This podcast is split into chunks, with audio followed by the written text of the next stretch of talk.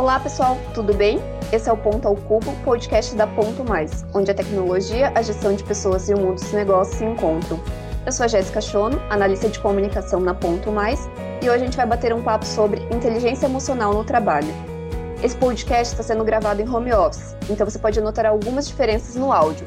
Se você tiver alguma sugestão, conta pra gente. Hoje eu tô aqui com o Sérgio Moura, que é Master Coach e Trainer Comportamental no Instituto da Liderança. Tudo bem, Sérgio? Olá, Jéssica, tudo bem? Um prazer imenso aqui estar fazendo parte com vocês. Maravilha. Também temos aqui a Aline Santos, que é psicóloga e RH na Ponto Mais. Tudo bem, Aline? Tudo ótimo, Jéssica. É um prazer estar aqui. Obrigada. Seja muito bem-vinda. Cada vez mais a gente tem escutado sobre inteligência emocional. Sérgio, você pode comentar com a gente como que a gente pode definir inteligência emocional e como ela pode ser aplicada no ambiente de trabalho? Ah, posso sim. Bom, não tem como eu falar sobre inteligência emocional e não mencionar o Daniel Goleman, né, o autor do livro Inteligência Emocional, né, publicado em 95, é, best-seller, e ele define em dois pilares, que é a autoconsciência e também a consciência do outro. E dentro desses pilares a gente pode também trazer quatro domínios. E esses domínios estão relacionados primeiro à autoconsciência, como que a gente percebe, né, e tem essa consciência das emoções que estamos tendo no dia a dia, seja ele no trabalho ou seja ele também na sua vida pessoal. Então, como que a gente reage a essas emoções? Então, essa consciência. E o segundo é a autogestão. Como que em níveis de alto estresse a gente consegue lidar com essas emoções? E não é uma questão de a gente não estourar, não, tipo, a gente pode estourar, né? Não tem como a gente controlar essas emoções, mas tem como a gente perceber as influências dessas emoções e evitar grandes prejuízos. Prejuízos de de repente atacar outra pessoa ou de repente, né, tipo de acabar quebrando, né, tipo bens materiais. Então, é exatamente para isso, autogestão para você conseguir entender essas, essas emoções em momento de estresse e você conseguir lidar com elas. O terceiro é empatia, é o quanto que a gente consegue entender e perceber, ter essa sensibilidade de analisar as emoções que também estão imperando agora nesse momento em outra pessoa. Né? Então, reconhecer as emoções que de repente é provocadas por nós ou pelo ambiente em outras pessoas. Então, isso ajuda a gente a se comunicar também de forma assertiva. E um outro ponto é a habilidade social. Quanto mais a gente tem é, a habilidade de se relacionar com as pessoas, mais empatia, mais inteligência emocional a gente tem. Isso cria também cenários, ambientes é, mais harmônicos e com mais integração entre as pessoas. Então esse é um pouco, né, tipo de definição. Tem várias de, tipo definições, mas essa é a, é a raiz, né, tipo de todo o estudo sobre inteligência emocional. Bacana. Aline, você pode comentar um pouco para a gente como que a gente pode aplicar isso no ambiente de trabalho, como que a gente vê isso no nosso ambiente? Uhum, claro. Jéssica, a maioria das situações no ambiente de trabalho, ela envolve o relacionamento interpessoal. Então, ser inteligente emocionalmente para lidar também com essas situações, eh, ela ajuda muito. Então, os profissionais que ela, eles têm essa inteligência emocional, uh, nós entendemos que eles são mais capazes de trabalhar em equipe, de gerir os conflitos, se ajustar com mais facilidade às mudanças, né, e ser mais flexíveis a essas mudanças. Então, assim, o ser humano, nós como seres humanos, nós somos naturalmente é, predisposto ao instinto, né? Seguir, ser intuitivo, agir por nossos instintos também. Então, ter uma inteligência emocional equilibrada significa que a gente vai ter um bom discernimento na hora da tomada de decisão, ter mais tranquilidade e sabedoria na hora de buscar melhores estratégias e caminhos para conquistar um determinado objetivo então, tudo isso ele vai contribuir consideravelmente na nossa produtividade enquanto equipe, uh, enquanto empresa, e também vai ajudar no bom uh, gerenciamento do clima organizacional. Bacana. É bem interessante isso que vocês falam sobre. Não é a questão de você não sentir, né? Você conseguir ser capaz de fazer isso de forma inteligente, como você vai reagir a tudo isso, né? Às vezes é muito diferente da ideia que a gente tem intuitivamente até sobre o que é essa inteligência emocional quando a gente não conhece sobre o assunto. Sérgio, você pode explicar um pouco para a gente o porquê que a inteligência emocional tem se tornado tão importante nesse mundo no mundo corporativo? Ah, legal. O mundo está mudando, né? Várias coisas acontecem rapidamente. A gente já está passando por, um, né, por uma situação que ninguém esperava. Então, é mais do que necessário hoje uma adaptação, né? Um momento de adaptação, um momento de criar sinergia entre as pessoas, entre as atividades, uma forma mais colaborativa entre as pessoas. E isso só, só vai acontecer se a gente estiver desenvolvendo a inteligência emocional. Imagine que a inteligência emocional é que nem um músculo. A gente vai para academia para treinar. E a inteligência emocional também tem que ser treinado. O que muito acontece é que às vezes a gente fica no julgamento do certo e do errado, de querer defender o nosso ponto de vista. E aí é onde a gente acaba caindo na situação de não estar sendo empático e, e de não estar desenvolvendo a inteligência emocional. A gente né, tipo, se agarra a preconceitos ou, ou a, a, visões de tipo estereótipo de que a gente está sendo afetado pelos nossos valores, mas não é exatamente valores, é a sua inteligência emocional que está aí imperando, tipo de você tomar às vezes alguma atitude mais mais tipo ríspida de, de tipo, sair do emprego ou às vezes até tipo de responder tipo, de forma agressiva né, algum colaborador. Então isso é um, é um, é um pouco da necessidade que a gente vê que falta, né? Falta nas organizações, falta nas grandes lideranças também, porque eles acabam buscando pessoas que, tipo, de repente, é do perfil deles, né?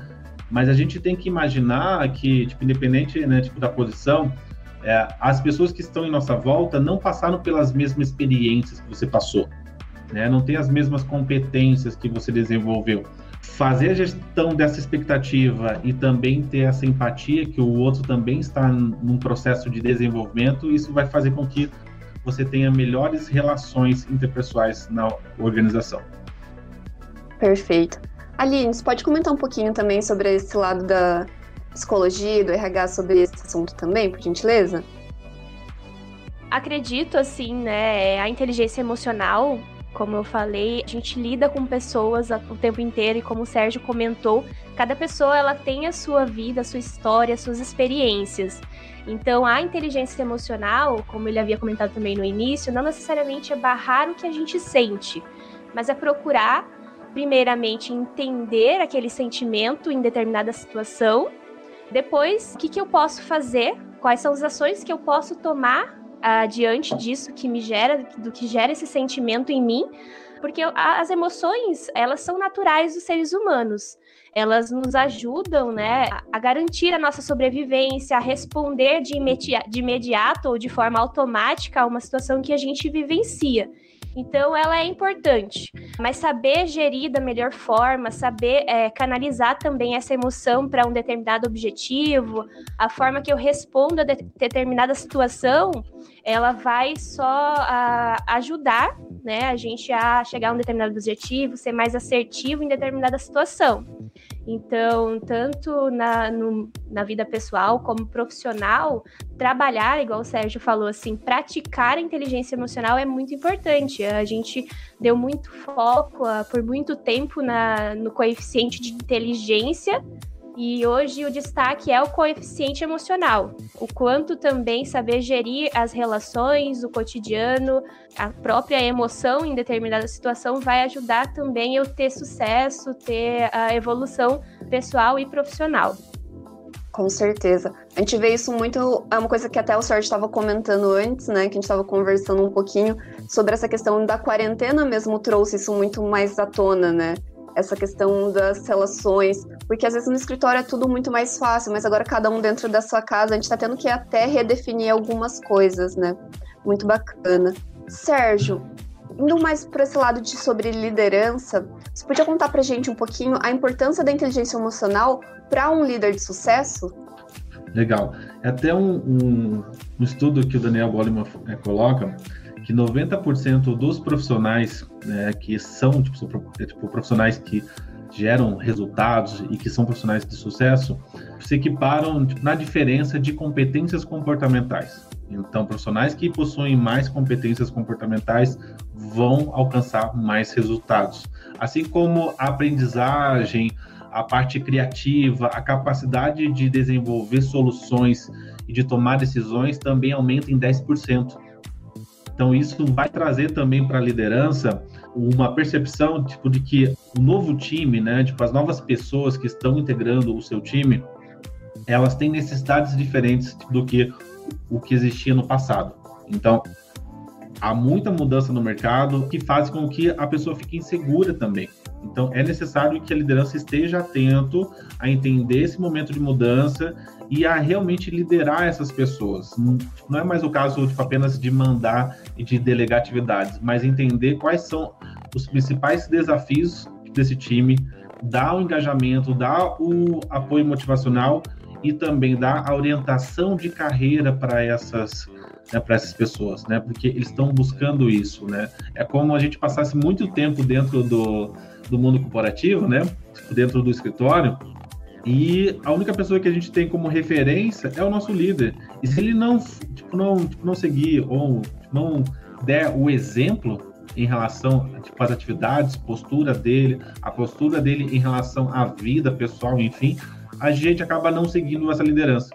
E aí acaba né, criando aqueles preconceitos. A gente é, tipo, tem uma grande dificuldade tipo, de achar que o, que o líder, de repente, ele pode errar. Não, tipo, ele não pode errar. E tipo, a gente fica nessa. E, e nesse estereótipo ou nesse julgamento que a gente tem também sobre a liderança, a gente acaba é, não seguindo aqueles líderes que não são exemplo né, tipo, daquilo que a gente espera. De novo, a expectativa faz com que a gente não tenha essa, essa liderança, né? E assim como líder, eu tenho que também é, entender que a, o resultado do meu time é o meu resultado. Então eu não posso apenas cobrar resultado do meu time. Se ele não está trazendo resultados, eu tenho que desenvolver esse time para gerar resultados. Se há algum profissional que, que de repente provocou algum erro né, numa planilha de Excel, no controle em alguma coisa, talvez o meu processo, o processo do meu time não está bem definido para evitar esse tipo de erros. Então, eu tenho que estar atento que todo o resultado do meu time é em relação à minha gestão e eu preciso também me aprimorar em ferramentas de gestão. Ainda mais agora, com home office, mais processos, mais comunicação e mais relacionamento interpessoal individual para conseguir identificar quais são as necessidades do meu time e aí desenvolver eles e dar esse apoio motivacional curioso como tudo é muito interligado, né? Você estava falando a, essa ligação da inteligência emocional relacionada ao trabalho e à liderança, mas enquanto você falava sobre todas as tendências relacionadas a isso, eu consigo, por exemplo, ver muito essas tendências relacionadas a marketing também, porque isso é claramente uma tendência de consumo, as pessoas buscando marcas as quais elas acreditam naquela crença, no que a marca aplica, né? Sobre todo o conjunto que está relacionado à marca, não somente ao produto, que é a mesma coisa que você estava falando sobre o líder. Não é sobre o trabalho do líder em si apenas fechado, mas sobre tudo que ele acaba entregando, sobre o próprio branding, entre aspas, desse, desse líder, né? Todo esse conjunto que ele acaba entregando para o grupo. Super interessante. Aline, e até conversando um pouco sobre isso, é, você pode contar para a gente um pouquinho sobre também o papel do RH nesse desenvolvimento de inteligência emocional no ambiente de trabalho? Porque isso acaba sendo todo um conjunto dentro da empresa, né? Com certeza, Jéssica. Uh, o RH ele é responsável em conhecer as pessoas como um todo dentro da organização, né? Então, ele sendo eficiente, ele precisa estar atento e ajudar esse colaborador na busca do autodesenvolvimento. Então, não somente, como eu disse anteriormente, a formação adquirida, né, a formação técnica do colaborador adquirida ao longo da vida é importante. Ela sim tem seu papel, é, é, tem a sua importância, mas, sobretudo, hoje em dia, o modo como ele se coloca com seus pares uh, em diferentes situações, como o Sérgio comentou, essa capacidade de adaptação também às novas situações, ele ganhou um valor muito grande. Então, o profissional que conhece bem as suas emoções, seus sentimentos, consegue ali gerir diferentes situações, ele consegue gerenciar problemas, mudanças, alterações no dia a dia. Então, ele vai trazer mais efetividade no resultado para a empresa. Então, o papel do RH vai ser, então, despertar no colaborador a importância desse coeficiente emocional, o quanto que é importante para ele investir, o quanto que é importante ele desenvolver essa skill, tanto para os aspectos profissionais como também da vida vai ajudar no relacionamento em grupo, no relacionamento interpessoal. Então, vai também trazer um crescimento para ele, individual. as ações, qualquer ação que o RH faça, que auxiliem as pessoas a mapear seus sentimentos e emoções, ele vai contribuir para esse aumento do, do coeficiente emocional, dessa skill, né, desenvolvimento da inteligência emocional. Então, uh, empresas que elas procuram então, ter o, o, a ferramenta de feedback alinhada. Então, o RH ele tem que promover ações, tanto que para que esse colaborador ele faça né, pra, é, na prática, né, pratique realmente a percepção das suas emoções, como também promover a percepção do outro a empatia, promover a aceitação e o entendimento do outro também. Então, todas as ações vão contribuir. Perfeito. Eu vejo que na Ponto Mais isso é aplicado de uma forma bem interessante. Eu cheguei a compartilhar até com alguns amigos meus a forma que a gente estava trabalhando no PDI, como a CIL apresentou pra gente, a forma e o desenvolvimento individual realmente, ela mostrou pra gente como funciona o sistema, mas que cada um deveria construir o seu, e a gente ainda trabalhou junto com a liderança, junto com o nosso gestor direto, cada um ter um plano de desenvolvimento individual a gente utiliza a ferramenta o Feeds, por exemplo. Isso é bem interessante porque a gente consegue entender qual vai ser o processo de crescimento dentro da empresa, né? Dentro das habilidades. Pode ser até hard skills quanto soft skills, né? Isso é bem importante para a gente enquanto colaborador também. Exatamente. Bacana. Até porque ele coloca o colaborador a se perceber. Né? Então, um programa de desenvolvimento individual, ele vai perceber a necessidade que ele tem e aí, a, a, com o apoio do gestor, do RH, perceber também as questões é, relacionadas a, a, soft skills, né? Questões mais ligadas a comportamento mesmo. Perfeito. Bom, e Sérgio, você teria alguma dica de como desenvolver a inteligência emocional no âmbito profissional? Sim, tem alguns pontos aqui que vão ajudar a gente a ter mais inteligência emocional no, no trabalho, né? Então, buscar não defender o seu ponto de vista, tá? Esse é o primeiro ponto. Não existe ponto de vista, né? Como também não existe certo e errado, né? Esse é um julgamento nosso, então entenda o que está sendo demandado, o que é necessário pela gestão ou pelo direcionamento da empresa e tente aplicar da melhor forma possível. Então, esse é o primeiro ponto. Segundo ponto é a questão de, de valores pessoais. Entender, tipo, se perceber, né, quais são realmente os seus valores pessoais. Como vocês falaram, tipo, a questão do PDI é muito importante, cada um tem que ter o teu. E nesse momento, você conhecer também o seu perfil, né, o seu, né, reconhecer os seus comportamentos e, às vezes, né, tipo, identificar que você tem um comportamento e você é desse jeito. Agora você precisa trabalhar algum, alguns outros skills para conseguir se relacionar melhor. E outras pessoas têm outros perfis comportamentais. E você tem que ter a simpatia de entender que existem é, esses padrões diferentes e que você vai ter que lidar com cada um deles. Então, esse é o primeiro momento. E isso só é possível se você está desenvolvendo um PDI, né? Porque você está conhecendo essas diferentes esferas, né? Tipo de conhecimento e perfil. E um outro ponto também é a questão de fracasso e sucesso. Qual é a sua definição de fracasso e sucesso? A gente faz a gestão de expectativa em relação a isso. E às vezes a gente traz essa, essa expectativa que não está sendo atendida na vida pessoal para dentro do trabalho. Então você não está conquistando aqueles objetivos de vida e você está trazendo toda essa carga emocional para dentro do trabalho. E aí descarrega né, com uma culpa é, tipo, na falta de, de, de, reconhecimento, na falta, tipo, às vezes, de crescimento na carreira, mas você não está sendo o protagonista, né, tipo, da sua carreira. Aproveitando esse momento, por exemplo, em relação à pandemia, se você tem inteligência emocional, você consegue enxergar que esse é um momento de oportunidades, esse é um momento de mudanças, e as mudanças vão gerar as oportunidades. Então, quando a gente não está, né, tipo, alguns sintomas que começam a dizer que você não está com inteligência emocional é que você tipo, começa a reclamar e começa a identificar falhas e problemas e defeitos em tudo, né? No processo, na gestão, enfim, em tudo. Então começa a identificar esses pontos. E uma forma tipo, de você praticar, porque assim, é, por mais que a gente agora saiba o que é inteligência emocional, muitas vezes o nosso comportamento a gente não muda, né? Tipo, de forma tão rápida, né? Tipo, de um dia para o outro. Então, uma forma de você praticar é você praticar a comunicação não violenta. Dessa forma, você consegue, tipo, de forma técnica, se relacionar melhor com as pessoas. Então, é você identificar um fato e ser específico nisso. Então, não é eu dizer assim, olha, É, tipo, a Giovana não está entregando resultados. Não, a Giovana não entregou o resultado de uma atividade XYZ, entendeu? Bem específico. Então, esse é um feedback bem específico, né? É, trazer a nossa expectativa. Olha, é, Aline, eu estou frustrado, né? Tipo, com essa situação assim que você me falou, entendeu? Tipo, me sinto triste em relação a isso. Então, quando eu trago também palavras de sentimento, eu gero empatia com a pessoa. E aí eu resolvo aquilo. Eu não fico alimentando pré-julgamentos ou de repente que algum tipo de conspiração contra mim.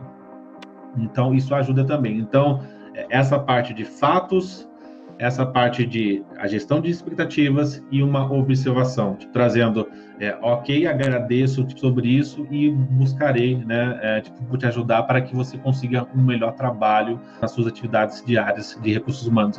Entendeu? Então, dessa forma, eu consigo me comunicar de forma muito mais empática, sem emoções e com palavras que vão trazer ainda mais conexão com as pessoas. Então, essa é uma dica aí para que a gente pratique a partir de hoje, né? Faz muito sentido mesmo. Afinal, como você comentou, nesse momento de quarentena é o momento da gente se reinventar, né? Então já é um bom momento para já começar a pensar sobre essas dicas também. Aline, você tem mais alguma dica para gente, para quem está buscando esse desenvolvimento da inteligência emocional no trabalho? Eu acredito, como o Sérgio falou, todos nós temos inteligência emocional em graus diferentes e entender que a inteligência emocional ela pode sim ser desenvolvida, apenas precisa ser trabalhada, ser colocada aí como uma outra competência, uma outra habilidade que eu preciso desenvolver. Perceber as emoções no dia a dia, perceber o que gera essas emoções em mim, uh, analisar esses sentimentos, né? É, tanto os aspectos físicos, né, fisiológicos que geram esse sentimento. Então, a gente coloca muito que a gente ensina as crianças sobre o que elas estão sentindo, a nomear os sentimentos. Mas será que nós, depois de adultos, conseguimos nomear o que estamos sentindo? Muitas vezes a gente nem procura nomear, não se percebe enquanto né, reações físicas e o que também gera em comportamento. Então, a gente precisa começar a perceber eh, e nomear também, uh, não apenas uh, agir por impulso, mas procurar também pensar o que, que me gerou é, esse desconforto, essa reação emocional. Então, eu acho que a gente precisa, né, no dia a dia, praticar e procurar, sim, entender diante de uma, uma reação emocional, o que, que eu posso fazer? Então, é a, a segunda ali, habilidade que a gente precisa desenvolver, né? É regular essa emoção. Mas o que, que eu posso desenvolver? Tanto para questões físicas mesmo, a trabalhar mais minha respiração, uh, meditar, tra trazer mais para o aspecto mais real, né? Me concentrar mais. Então, esses são pontos que vão ajudar também a gente equilibrar emocionalmente os aspectos físicos.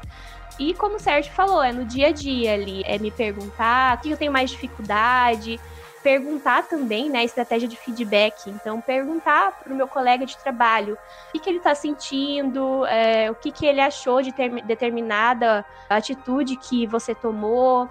Buscar orientações também, né, buscar feedbacks do seu gestor ali no dia a dia, perguntas mais abertas para que ele possa exemplificar para você o como que tá seu comportamento, o que, que você podia melhorar. Então é no dia a dia ali nas relações mesmo, a comunicação vai ser muito importante para você é, desenvolver esse autoconhecimento.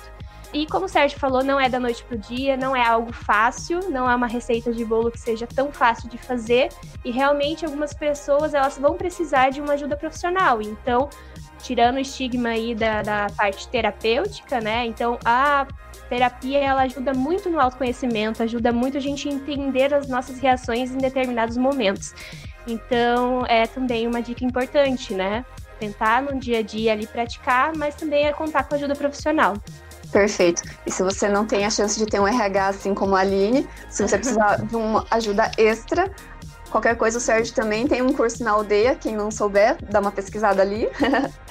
Perfeito, gente. É, hoje, então, a gente conversou um pouco sobre a importância da inteligência emocional no trabalho, como os líderes e RHs podem ajudar isso melhorar no, no, nosso ambiente corporativo, dicas de ouro para o seu desenvolvimento profissional. Sérgio e Aline, muito obrigada pela conversa.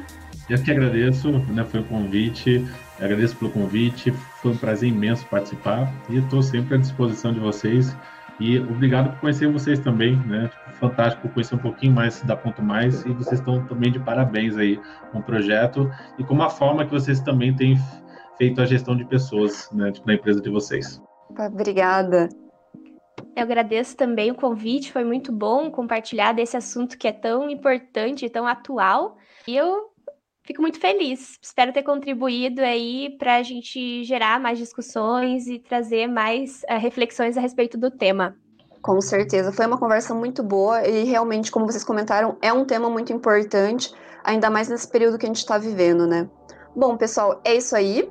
A gente encerra mais um episódio do Ponto ao Cubo por aqui. Acompanhe o Ponto ao Cubo também em todas as plataformas e siga Ponto Mais nas redes sociais. Ah, e se possível, fiquem em casa. Até a próxima!